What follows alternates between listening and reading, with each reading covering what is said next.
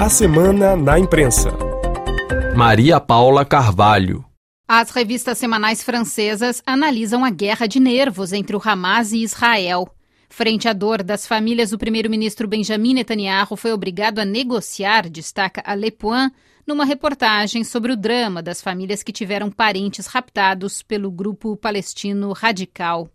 Em Tel Aviv, as fotos dos reféns estão por toda parte, destaca o texto, que cita também uma fila de carrinhos de bebês vazios para simbolizar as crianças raptadas.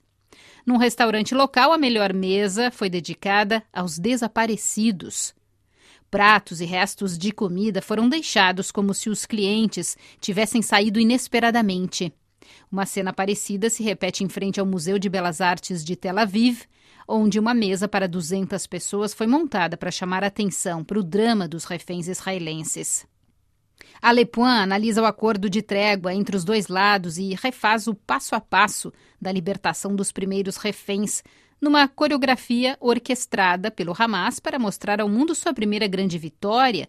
A revista também aborda a libertação de prisioneiros palestinos, numa estratégia que o Hamas já havia pensado ao raptar mais de 200 cidadãos israelenses. A revista L'Express analisa a difícil convivência entre palestinos e israelenses na cidade sagrada de Jerusalém.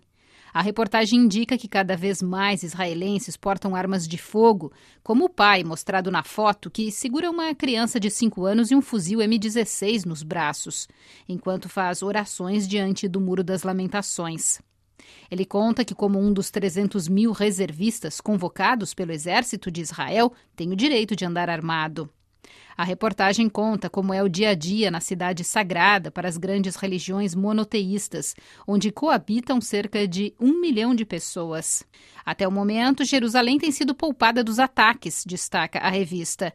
Porém, o clima de medo tem prejudicado a sua principal fonte de renda, o turismo.